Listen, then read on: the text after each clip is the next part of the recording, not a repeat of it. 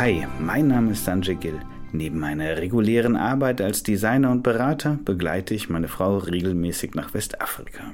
Die arbeitet dort für die Deutsche Gesellschaft für internationale Zusammenarbeit und hilft, das Leben der Menschen dort vor Ort ein klein wenig zu verbessern. Auf meinen Reisen treffe ich regelmäßig spannende Menschen, die seit Jahren bei Organisationen in der internationalen Zusammenarbeit tätig sind.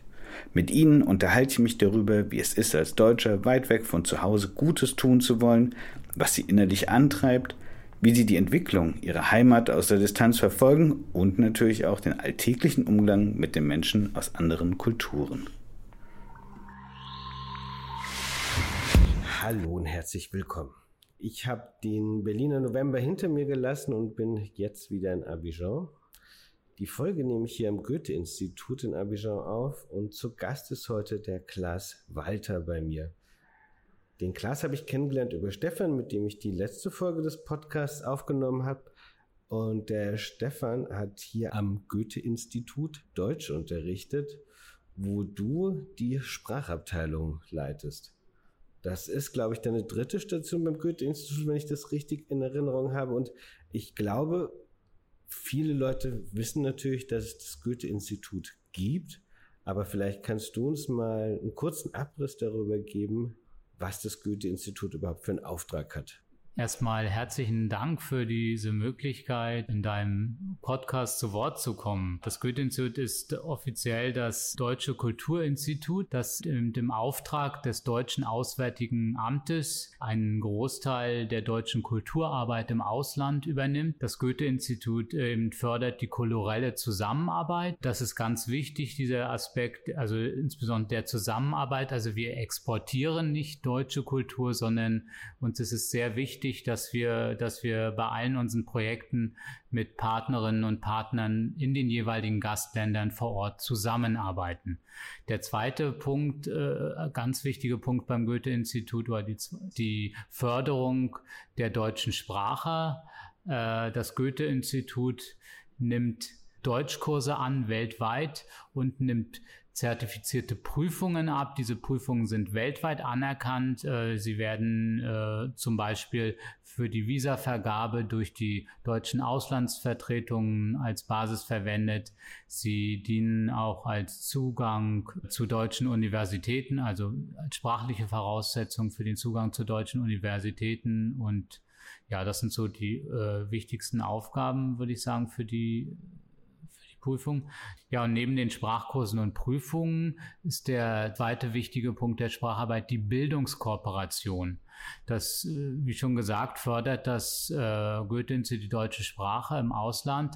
Das heißt, wir arbeiten mit allen Institutionen, insbesondere Schulen und Universitäten zusammen, wo Deutsch unterrichtet wird und wir unterstützen diese Bildungseinrichtung dadurch, indem wir Fortbildungen und Stipendien für Deutschlehrkräfte anbieten, also sowohl hier im, im dem jeweiligen Gastland vor Ort als auch in, in Deutschland. Während Corona ist vieles online geschehen, aber generell ist eben auch ein starker Präsenz äh, dabei. Und äh, ein wichtiger weiterer wichtiger Punkt, dass wir auch, wir machen Projekte mit Schülerinnen und Schülern oder für Schülerinnen und Schüler und äh, ja, versuchen eben Schulen, die Deutsch unterrichten, allen möglichen Sachen zu unterstützen, unter anderem auch durch Materialspenden.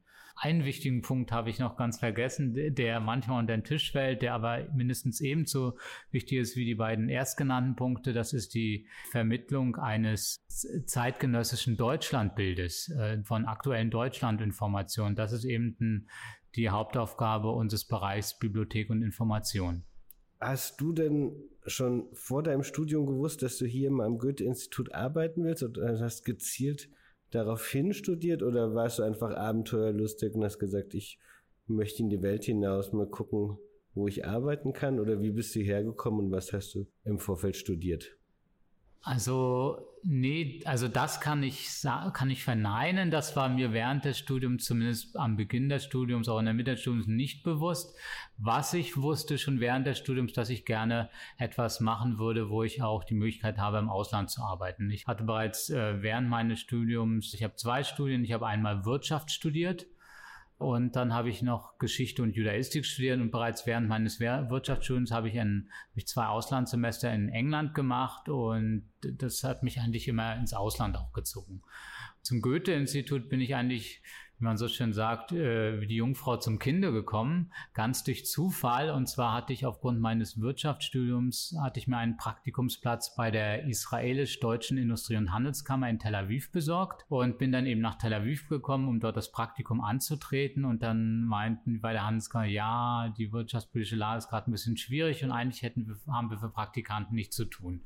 Und sie meinen aber, ja, beim Goethe-Institut in Tel Aviv, die würden noch einen Praktikanten suchen gerade im Moment, ob ich nicht vielleicht erstmal einen Monat zum Goethe-Institut gehen würde. Dann meinte ich, ja, warum nicht? Und ich wusste bis dahin kaum was über das Goethe-Institut. Ich hatte mal Kurse, Englischkurse am British Council gemacht und wusste, dass das Goethe-Institut ist irgendwie das deutsche Äquivalent und das British Council und die äh, bieten wahrscheinlich Deutschkurse an, haben eine Bibliothek. Aber bis dahin wusste ich zum Beispiel gar nicht, dass die ganzen Goethe-Institute oder auch die anderen Kulturinstitute auch äh, Kulturarbeit machen. Das ist völlig unbekannt. Jedenfalls, dann bin ich im Rahmen dieses Praktikums auch direkt in die Kulturabteilung gekommen und dann sind eben aus einem Monat dann fast ein ganzes Jahr geworden. Ich habe da erst als Praktikant gearbeitet und dann noch auf Projektbasis und dann bin ich nach Deutschland zurückgekehrt, um mein Studium fortzusetzen. Und diese, diese sehr positive Erfahrung am Goethe-Institut Tel Aviv hat eben dazu geführt, dass ich dann mich dann am, nach meinem Studium um einen Volontariatsplatz am Goethe-Institut beworben habe und dann noch einen bekommen habe. Zwar nicht den, für den ich mich ursprünglich beworben hatte, aber einen anderen. Und ja, und da, da damit hat dann im Prinzip alles angefangen.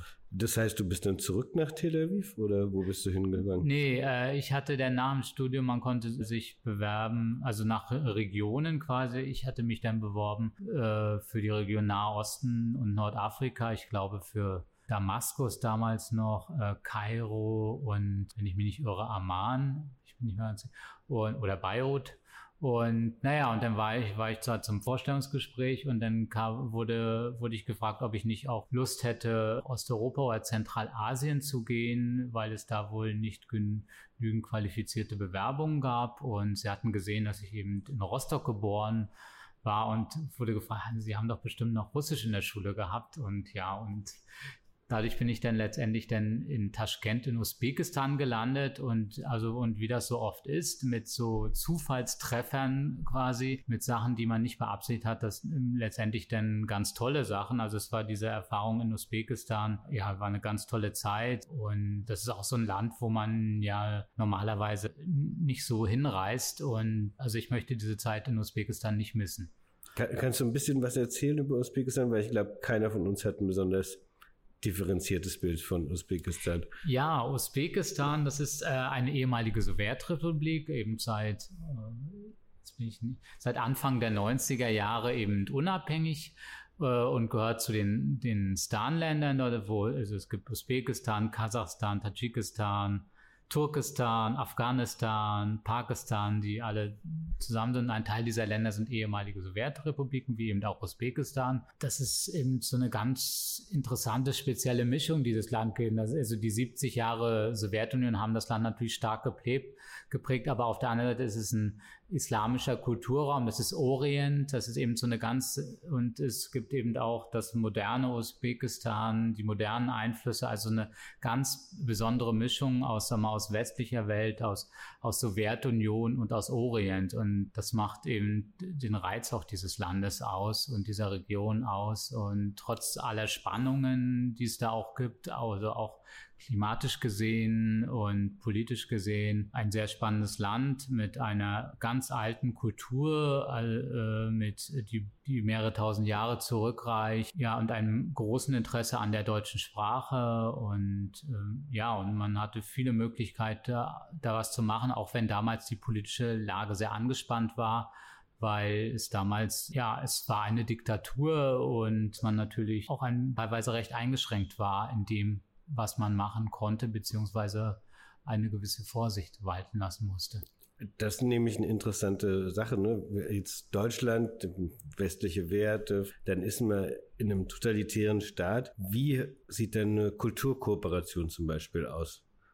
Ja, also man, man, man muss nicht darauf auch nicht, also es kommt, sehr unterschiedlich von Land zu Land. Aber es ist nicht immer so, dass eben dann die Kulturarbeit gar nicht möglich ist oder dass sie, dass man das quasi nur durch Ja-Sagen äh, machen kann.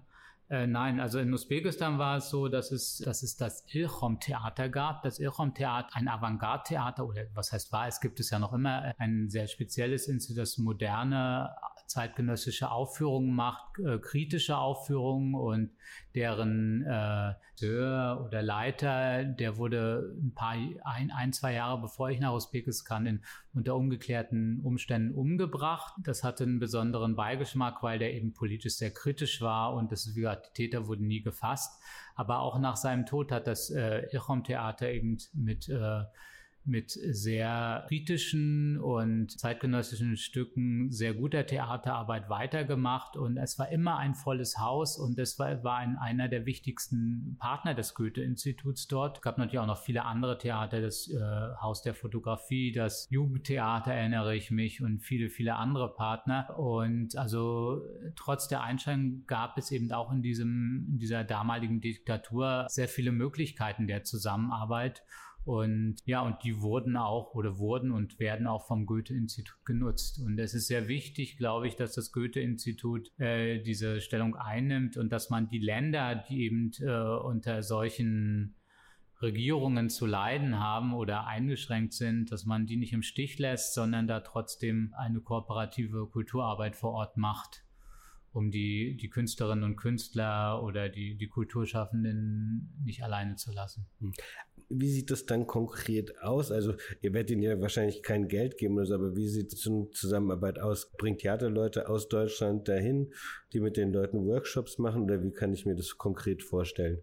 Ja, zum Beispiel, dass es eben äh, genau richtig, äh, konkret Geld geben, das geschieht in den seltensten Fällen. Es ist eher eine Form der Zusammenarbeit, dass man eben, also jetzt im Kulturbereich, äh, deutsche Kulturschaffende mit Kulturschaffenden La des Gastlandes zusammenbringt. Zum Beispiel, dass ein deutscher Regisseur mit den Theaterleuten da im Fall des Theaters da eine Aufführung zusammen inszeniert oder dass Workshops gemacht werden oder ja, genau so. Das ist eben, so sieht mhm. das aus in vielen Fällen.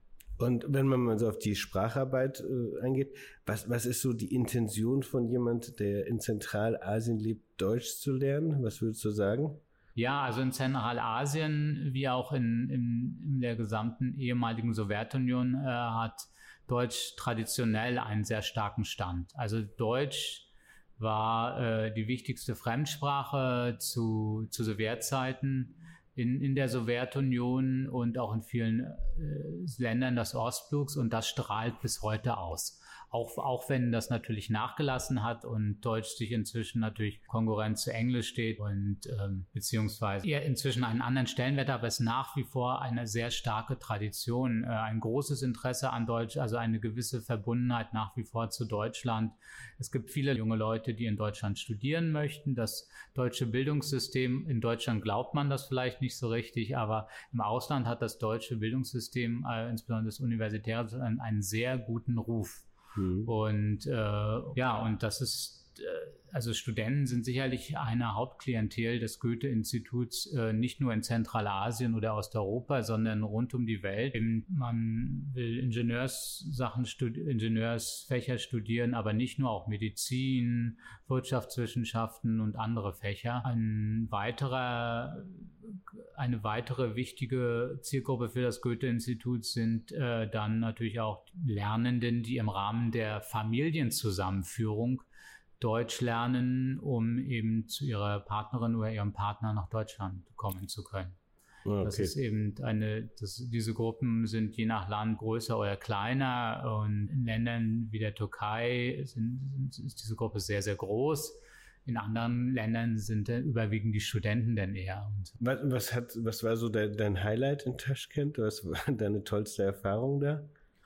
Schwer zu sagen, gab es viele tolle Erfahrungen. Also das war erstmal das Leben, also das generell, das alltägliche Leben finde ich auch, wenn man im Ausland arbeitet, finde ich, ist eine spannende Sache, ist, dass man eben nicht als Tourist da ist, sondern man lebt dort für mehrere Jahre, für eine längere Zeit. Also man taucht in das alltägliche Leben ein. Und das finde ich so spannend, dass man, je nachdem, wo man ist, ist das ja teilweise sehr, sehr unterschiedlich zu einem, einem, einem Alltagsleben in Deutschland. Und das fängt an beim Essen, dass man eben, dass es andere Gerichte gibt, anderes Essen. In, in Usbekistan, das Nationalgericht war Plov oder Osh, wie man auf Usbekisch, auf Russisch Pilov und auf Usbekisch Osh.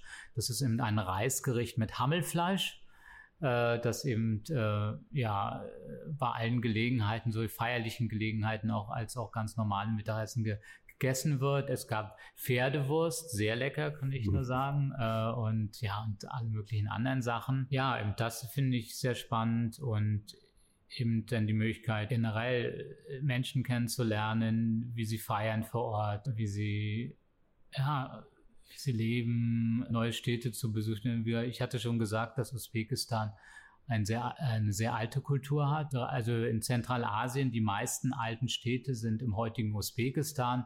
Das sind so berühmte Namen wie Bukhara, Samarkand, Urgench, äh, die Riva. Das sind äh, eben uralte Städte, die, die teilweise schon bis in die Zeit von Alexander den Großen zurückreichen und die eine lange Tradition haben, wo, wo dann großartige Bauten noch sind, Moscheen mit äh, Mätressen, äh, in bunt glasierten, mit bunt glasierten Ziegeln gebaut. Also da sitzt man auch stark die persischen Einflüsse, weil die, der Iran ist ja direkt nebenan und äh, dieser Kulturraum ist sehr stark geprägt auch vom Iran oder dem damaligen Persien. Wie viele Sprachen sprichst du eigentlich? Das weiß ich. Also ich bin kein, muss ich sagen, ich bin kein Sprachengenie. Ich habe schon viele Sprachen gelernt, aber es jede Sprache es ist nicht so, dass mir das so einfach von der Hand geht. Also mhm. ich muss schon auch was investieren, das mache ich gerne. Aber wenn ich die dann nicht mehr benutze, dann geht das natürlich Verkümmert auch schnell sie auch wieder. Verkümmert. Also was ich, also wie gesagt, ich hatte jetzt, um deine Frage zurückzukommen, also neben Englisch, äh, eben, also damals, als ich in Israel war, Hebräisch, dann in Usbekistan Russisch und Usbekisch. Mir war es sehr wichtig, Usbekisch zu lernen, was eben die eigentliche Landessprache ist und die Sprache des Großteils der Bevölkerung. Es hat mir sehr Spaß gemacht. Ist das auch Verkehrssprache oder ist Russisch die Verkehrssprache? Beides. Das ist so, das ist, äh, das ist so ein Kampf der Sprachen, wie es in, in vielen Ländern, den es in einigen Ländern gibt, die eben ehemalige Kolonien waren. Äh, in Usbekistan ist ein, Kampf zwischen Russisch und äh, Usbekisch und Russisch. Also Russisch ist keine offizielle Sprache, aber trotzdem sehr präsent im, im Alltag, im Bildungssystem, damals jedenfalls im Bildungssystem und auch in der Wirtschaft. Und hinzu kommen dann noch die, die Sprachen von großen Minderheiten wie den Tadschiken. Und also das führt auch dazu, dass es so einen Bruch im, im, im Bildungstransfer gibt, weil zu Sowjetzeiten war alles auf Russisch, die ganze wissenschaftliche Literatur an den Universitäten, alles auf Russisch. Dann nach der, nach der Unabhängigkeit hat man auf Usbekisch umgestellt, aber es ist noch nicht alles übersetzt. Vieles ist nach wie vor auf Russisch. Viele der älteren Leute können kein Usbekisch wirklich lesen oder sind nicht gut daran gewöhnt und äh, oder nicht an das Lateinische und sondern nur das Russische. Die Jüngeren können das Russische wieder nicht lesen. Das ist wirklich äh, so ein Problem beim Bildungstransfer, weil beim, beim Usbekischen neben diesem Kampf, sag mal, oder diesem Nebeneinander mit dem Russisch kommt auch noch hinzu, dass das Usbekische bis Anfang der 20er Jahre mit arabischen Lettern geschrieben worden ist, wie auch das Türkische. Das Usbekische ist ja auch eine Turksprache. Und dann in den 20er Jahren, eben als die Sowjets Zentralasien besetzt haben, wurde eben, und mit der Einführung von Russisch wurde eben das Usbekische dann auch mit kyrillischen Lettern geschrieben. Und nach der Unabhängigkeit ist man auf lateinische Lettern umgestiegen. Oh, wow. Und nebenbei existieren aber noch die, die, die kyrillischen Lettern. Und das ist, das versorgt, das sorgt für ein ziemliches Tohuwabohu. Okay, und man hat das umgestellt damals nach, äh, nach dem Zusammenbruch der UdSSR, um die nationale Identität wiederherzustellen? Oder was war so die Intention, dass man das sofort gemacht hat? Ich denke ja. Ich denke, das wird sicherlich einer der Hauptgründe gewesen sein, um sich äh, loszueisen, auch vom, vom, ich sag jetzt mal, vom ehemaligen Mutterland und mhm. eine eigene Identität aufzubauen, ja. Wir sprechen die ganze Zeit von damals, beziehungsweise du, kannst du mal den Zeitraum eingrenzen von damals? Äh, ja, in Usbekistan war ich von, an, von Anfang 2008 bis äh, 2000, ja, bis ungefähr ja, Herbst 2011 Also gut dreieinhalb, drei, dreiviertel Jahre, ja. Bist du regelmäßig nach Hause geflogen oder wirklich auch mal so ein Jahr am Stück da geblieben? Nee, also überall, wo ich jetzt, wo ich war, eigentlich im Ausland, bin ich mindestens einmal im Jahr, meistens sogar zweimal im Jahr nach Hause geflogen, ja. 2011, dann ähm, ist es das so, dass man sich im Goethe-Institut dann intern weiter bewirbt auf Stellen in anderen Ländern oder wie kann das, man sich das vorstellen? Ja, das kommt auch an, was man für ein Vertragsverhältnis hat. Also ich hatte, warte jetzt da ein, ja, ich war erst als Volontär und dann als, als Experte für Unterricht. Mhm.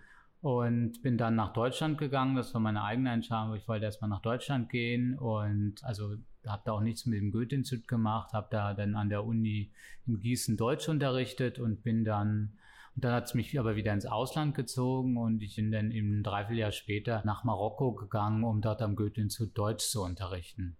Also Marokko, das war so ein Traum von mir. Ich war schon vorher öfters in Marokko gewesen, hatte viele, viele marokkanische Freunde und das war mein Wunsch, da mal länger zu bleiben. Ja, und aus, dann bin ich dort hingegangen und bin da insgesamt fünf Jahre geblieben eben erst als Lehrkraft, anschließend als Beauftragter für Sprachkurse und Prüfungen. Das, das heißt, ich hatte so eine koordinierende Funktion für, dafür und bin dann von dort aus 2017, im September 2017 nach Abidjan gekommen, um hier eben die Sprache Abteilung zu leiten. Hm. Wo warst du in Marokko? Ich war in Casablanca, also die größte Stadt Marokkos. Also es gibt ein Goethe-Institut in Casablanca und eins in Rabat. Rabat ist die Hauptstadt, aber viel kleiner, eine, eine, relativ kleine, ruhige Stadt und Casablanca eben die Wirtschaftsmetropole, die Großstadt, so ein bisschen wie Bonn und Berlin. Da scheiden sich auch die Geister in Marokko. Entweder man mag Rabat oder man mag Casablanca. Äh, also ich bin da eindeutig ein Kasaui, wie die Marokkaner. Ich mag also die Casablanca, die Großstadt mit, mit all ihr, auch mit, natürlich mit all den Problemen einer Großstadt, aber auch den Vorzügen einer Großstadt. Einfach eine spannende Stadt, direkt am Meer gelegen und. Mit der größten Moschee Nordafrikas. Genau. So. Ich war da mal, ich war auch mal in genau. Casablanca für ein paar Tage. Es ist lang nicht so romantisch. Man hat automatisch, denkt man, den Film und es stellt sich wahnsinnig romantisch vor. It is not. Es ist wirklich eine unglaublich wuselige Stadt mit großen Zugs. Aber auch schön teilweise. Also man kann toll auf so Terrassen sitzen und über die Stadt gucken. Man merkt an einer oder anderen Stelle noch den, den französischen Einfluss natürlich auch noch. Wie war es da so für dich? Sprichst du Arabisch auch? Genau, also damals habe ich, äh, also ich hatte dann, nachdem ich aus Israel zurückgekommen bin, hatte ich damals Arabisch noch begonnen und habe dann die Basis gelegt, also für also einfach damals einfach nur Hocharabisch, also das klassische Arabisch, das man halt so in, in Kursen lernt. Und in Marokko habe ich dann allerdings bei mehreren Aufenthalten in Marokko und dann als eben dann 2012 längerfristig hingegangen, dann eben marokkanisch-arabisch gelernt und, äh, und habe das auch regelmäßig gesprochen, habe hab fast nie Französisch gesprochen dort. Mein Französisch war damals sehr schlecht und oder sehr kaum vorhanden. Ja, ich hatte einen, gro viele, einen großen marokkanischen Freundeskreis und dadurch, dass ich immer marokkanisch gesprochen habe auf der Straße, ja, hab, bin ich da schon zu einem ganz guten Niveau gekommen und konnte mich dann auch unterhalten und bin damit gut zurechtgekommen. Es hat auch Spaß gemacht. Ja. Ist, ist es denn Grundvoraussetzung, um Deutsch zu lernen in einem anderen Land fürs Goethe-Institut, dass man die lokale Sprache auch zumindest in Ansätzen spricht? Also es, äh, Sprachvoraussetzung natürlich eine wichtige Sache. Also Lokalsprache ist immer so eine Sache. Man sollte zumindest eine Sprache können, die dort vor Ort gesprochen wurde. Ob das die lokale Sprache ist oder ob das mal, eine Verkehrssprache ist, die dort gesprochen wird, das, das, das kommt sicher darauf an. Aber eine der Sprachen, die vor Ort gesprochen wird, sollte man zumindest im Laufe der Zeit lernen, wenn man sie auch nicht direkt vor an, von Anfang an vielleicht in jedem Fall sprechen kann oder muss. So. Mhm, okay. Jetzt warst du da in Casablanca, Sprachen gelehrt und einen großen Freundeskreis aufgebraucht. Das, also ich habe das bei Stefan gesehen, das ist ja automatisch so ein bisschen auch ein Vorteil, wenn du gleich eine Klasse hast mit Schülern, du bist sofort im Kontakt mit äh, Local People, die auch Bock drauf haben, Deutsch zu lernen. Wie hast du den Freundeskreis da so aufgebaut? Also kam viel über das Goethe-Institut?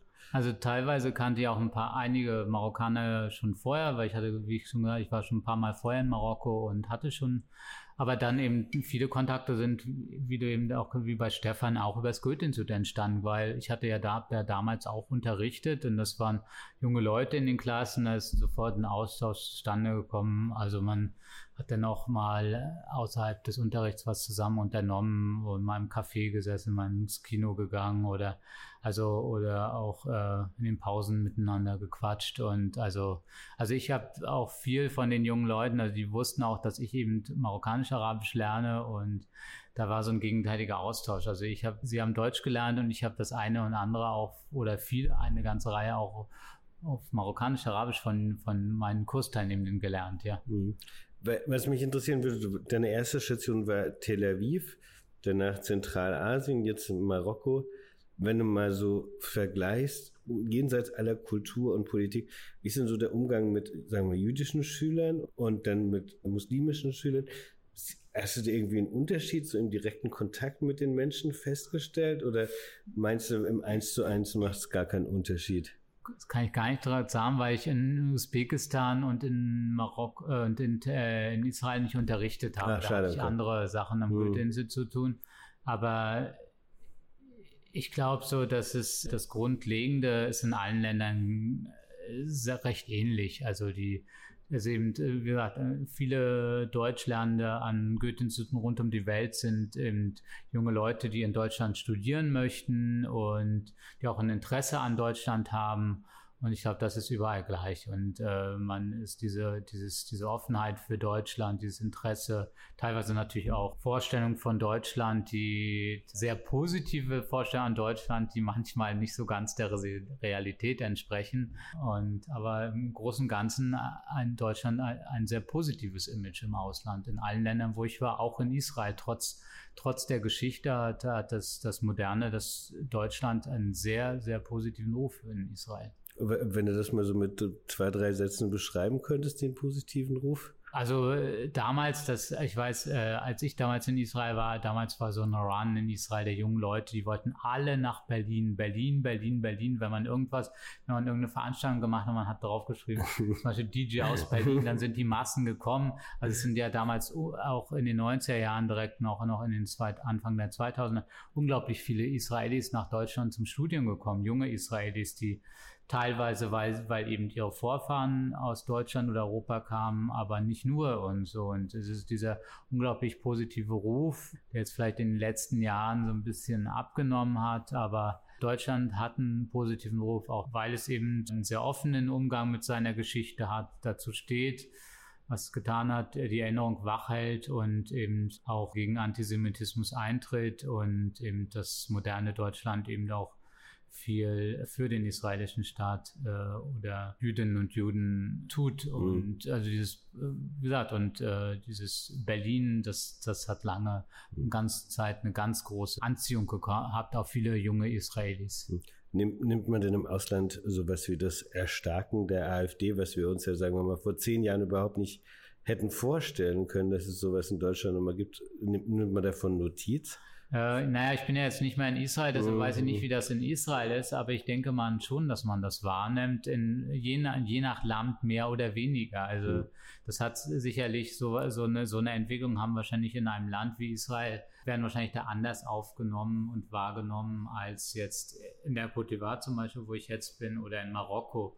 Aber, äh, aber Entschuldigung, auch, auch, auch in Marokko oder Côte d'Ivoire, ich meine, wir haben eine große Diskussion in Deutschland, wie gehen wir mit Leuten aus den Maghreb-Staaten um und so. Nehmen das, nehmen das Leute vor Ort wahr, solche Diskussionen, die geführt werden in Deutschland? Wird man da angesprochen am Goethe-Institut drauf? Eher selten, muss ich ganz ehrlich hm. sagen. Also, äh, es wird schon hin und wieder, man gibt es natürlich Fragen auch nach Rassismus, also wenn man, wenn dann hört, dass man das, also was inzwischen wirklich so, dass eben manche im Vorbehalte haben, nach Ostdeutschland oder in die ehemaligen ostdeutschen Bundesländer zu gehen, weil eben das auch durchgedrungen ins Ausland, dass eben Ausländer da nicht immer willkommen sind. Mhm. Also das, das schon, aber ist der, aber im Großen und Ganzen hat nach wie vor Deutschland einen sehr positiven Ruf und also das dringt schon ins Ausland, aber Gott sei Dank hält es sich noch in Grenzen. Das ist gut, das freut mich zu hören. Ich würde gerne fünf schnelle Fragen machen mit ja, dir. Ja, gerne. Wenn du dir jetzt ein Land aussuchen könntest auf der Welt, wo würdest du am liebsten gerne leben? Ja, eindeutig Marokko. Also das ist von allen Ländern, die ich, wo ich bisher war, absolut mein, mein Lieblingsland. Und also ich habe mich überall wohlgefühlt, aber das ist das Land, wo ich mir auch vorstellen kann, längerfristig zu leben und wo ich immer wieder zurückkehren würde. Okay. Was macht dir bei einem Job hier am Goethe-Institut am meisten Spaß? Ich würde sagen, die Vielfältigkeit, die vielen verschiedenen Aufgaben, die eben meine Tätigkeit mit sich bringt, sei es Dienstreisen, sei es hier im Büro, die Tätigkeiten sehr unterschiedlicher Natur, sei es die Projektarbeit, ja, also die Vielfältigkeit. Mhm. Wofür bist du am meisten dankbar in deinem Leben? Ja, ich würde sagen, den Mauerfall, die Wende, weil ohne den Mauerfall hätte ich nicht die Möglichkeit, das zu machen, was ich jetzt mache, eben im, im Ausland zu arbeiten. Hm. Was war das schönste Kompliment, das dir jemand am Goethe-Institut jemals gemacht hat? Das ist schwierig, weil ich schon hin und wieder manchmal ein Kompliment, also was, was mir jetzt hier in, ne, die, die ivorischen Ko Kollegen nennen mich Schokopatron oder Schokoboss, weil sie meinen, ich bin immer sehr gut angezogen. Letzte Frage. Wenn du morgen mit einer zusätzlichen Fähigkeit oder Eigenschaft aufwachen könntest, welche wäre das? Ja, also das wäre natürlich äh, ganz schnell Sprachen auf einem sehr hohen Niveau zu lernen. Das wäre toll. Hm. Und sie nicht wieder zu vergessen. Ja, das würde ich tatsächlich auch gerne können. Mal ein bisschen zu deiner aktuellen Aufgabe. Du bist seit wann hier? Seit 2017? Genau, seit September 2017, also mehr als vier Jahre jetzt. Hm. Was ist so der größte Unterschied von der Côte d'Ivoire nach Marokko? Ja, wenn man das so sagen wird, die Côte d'Ivoire ist natürlich schon das richtige Afrika, so, wenn mhm. man das so sagen darf. Und äh, Marokko, äh, also Nordafrika, ist schon was sehr, sehr anderes. Und also das ist hier das Afrika, würde ich sagen, wie, wie es in den Vorstellungen von vielen Leuten auch existiert. Und welche Vorstellung meinst du da konkret? Ja, erstmal, dass es, ich sage mal, dass es dunkle Afrikanerinnen und mhm. Afrikaner gibt, dass es eben tropisch ist dass es äh, tropische Temperaturen gibt, dass es ist die meiste Zeit feucht und heiß. Ja, es ist äh, ein Gewusel. Okay, das Gewusel hatte man teilweise auch in Marokko auf den Straßen. Es ist ein bisschen chaotisch und so, aber auch sehr, ja, irgendwie doch ein interessantes Erlebnis. Man erlebt hier Sachen, die man, manche Sachen davon überlebt, erlebt man auch in Zentralasien oder in Nordafrika äh, aber die man außerhalb Europas so nicht erlebt. Zum Beispiel Regeln äh, missachtet werden, wie man das aus Europa nicht kennt im Verkehr, dass eben zum Beispiel, wenn man was transportiert in Deutschland, muss alles zehn, wird alles zehnmal gesichert oder, oder Baustellen werden gesichert. Das geschieht hier nicht und dann wird dann vielleicht mal ein Ast da vorgelegt oder da reingelegt, der, der darauf hinweist, hier ist eine Baustelle, hier ist ein Loch, aber ja, es ist alles ein bisschen, auch würde ich sagen, vieles, was ausgeführt wird, ist recht amateurhaft. Es gibt hier, es gibt in vielen Ländern, das ist nicht nur, das ist nicht nur hier so, sondern in vielen Ländern gibt es kein Ausbildungssystem wie in Deutschland. Das gibt es auch in Europa ist das deutsche Ausbildungssystem sehr einmalig. Und diese, eben diese, das ist eben diese professionelle Berufsausbildung, die gibt es nicht.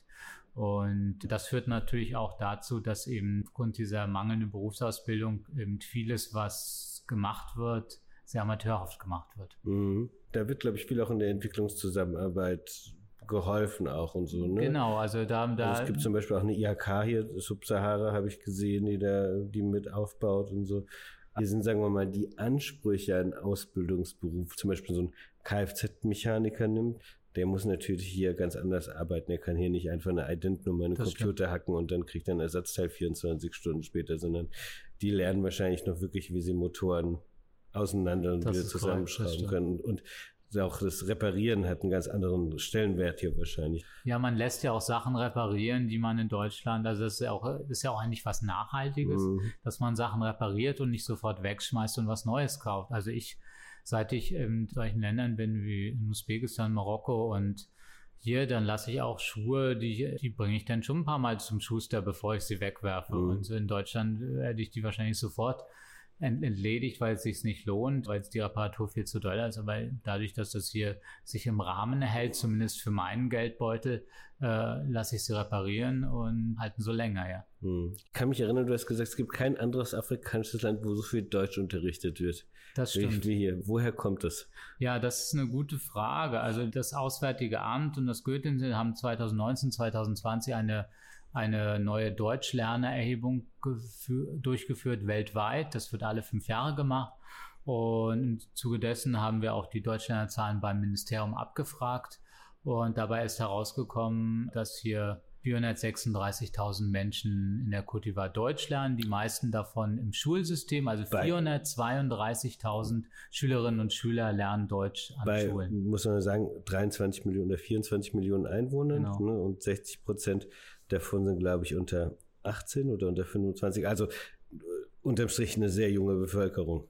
Ja, genau. Also und das war eben sehr überraschend, dass wir eben das Land mit den meisten Deutschlernenden in Afrika sind. Also eindeutig. Also ja, die Côte d'Ivoire 436.000, gefolgt von Ägypten 405.000 und dann abgeschlagen an dritter Stelle Kamerun mit circa 260.000. Ja. Das war für alle sehr überraschend äh, und das liegt einmal dahin, wie du schon gesagt hast, dass ein Großteil der Bevölkerung sehr jung ist und Deutsch eben hier im, im ivorischen Schulsystem als zweite Fremdsprache verankert ist. Also die neben, neben Spanisch, also die erste ja, Fremdsprache ist, ist Englisch und dann müssen sich dann im Sekundarbereich, dann Sekundar 2 Bereich, sich dann für eine zweite Fremdsprache entscheiden, entweder Deutsch oder Spanisch.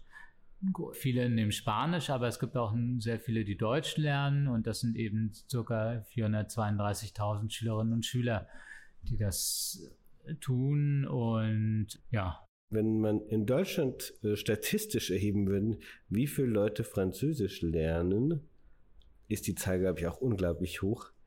Wie viele Leute Französisch sprechen dagegen? Unglaublich wenig. Also jetzt gerade mit allen Freunden, mit denen ich auch spreche, wie gut ist eigentlich dein Französisch? Also sehr gut, ich habe es halt fünf Jahre in der Schule gehabt, aber das Sprachniveau ist natürlich unterirdisch. Vor allen Dingen, weil vieles Leute dann auch verkümmern lassen nach der Schule.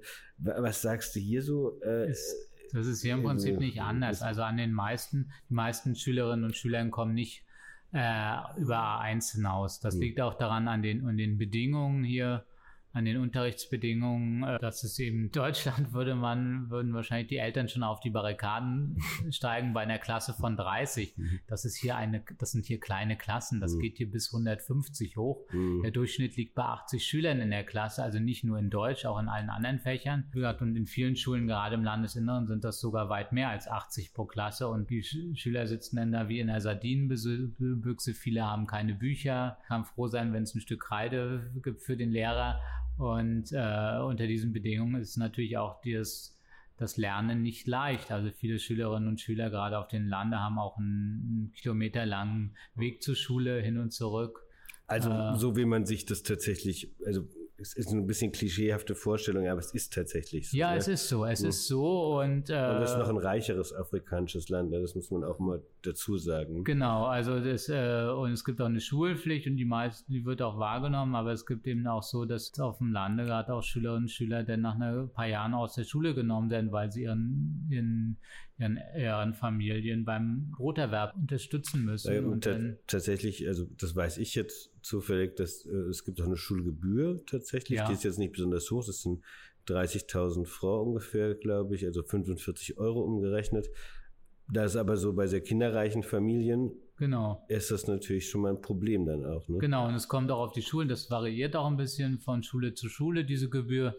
Genau, das ne, eben, wenn man, wenn eben eine Familie mehrere Kinder hat, dann auch das Pausenbrot und die Eltern müssen auch die, die Bücher selber kaufen. Ja, stimmt. Und dann natürlich, wenn jetzt, der, da hat natürlich erstmal das Pausenbrot Priorität, dass das Kind nicht hungert, äh, hungern muss, äh, als ein Schulbuch. Und all diese, diese Umstände, diese nicht ganz leichten Umstände, führen natürlich dazu, dass, dass natürlich auch der Unterricht leidet und damit das äh, das Erlernte äh, oder das zu Erlernende. Und wie gesagt, also über A1 kommen die meisten nicht raus. Das Goethe-Institut allerdings hat auch fünf Partnerschulen in der d'Ivoire. Das sind Schulen mit Deutschunterricht, die speziell gefördert werden im Rahmen der Initiative Schulenpartner der Zukunft, eine Initiative, der ca. 2000 Schulen weltweit in einem Netzwerk angehören, eine Initiative, die 2008 von unserem damaligen Außenminister und jetzigen Bundespräsidenten Frank-Walter Steinmeier ins Leben gerufen wurde.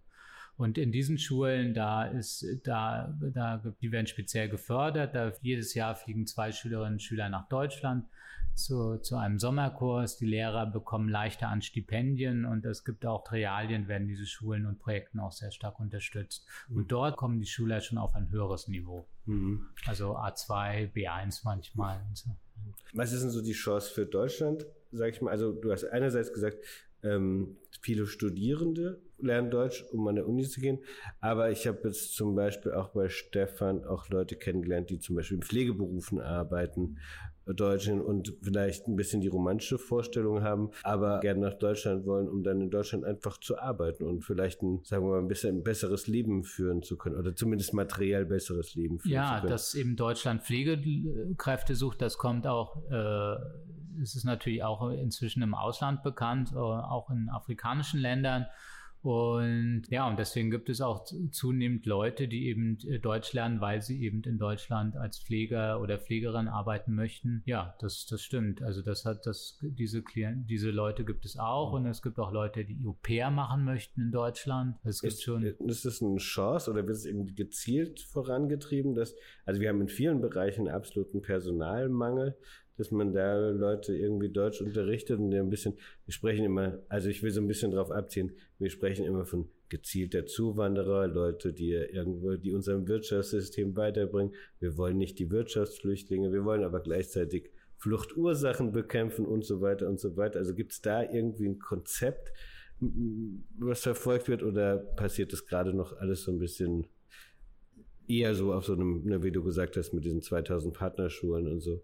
Aber, oder gibt es eine, eine, eine, größere Strategie dahinter? Also da gibt es schon Strategien äh, vom, beim Auswärtigen Amt, bei der Bundesregierung und auch beim Goethe-Institut. Je nach Land sind diese Strategien, der Umsetzungsgrad je nach Land ist recht unterschieden, mhm. unterschiedlich.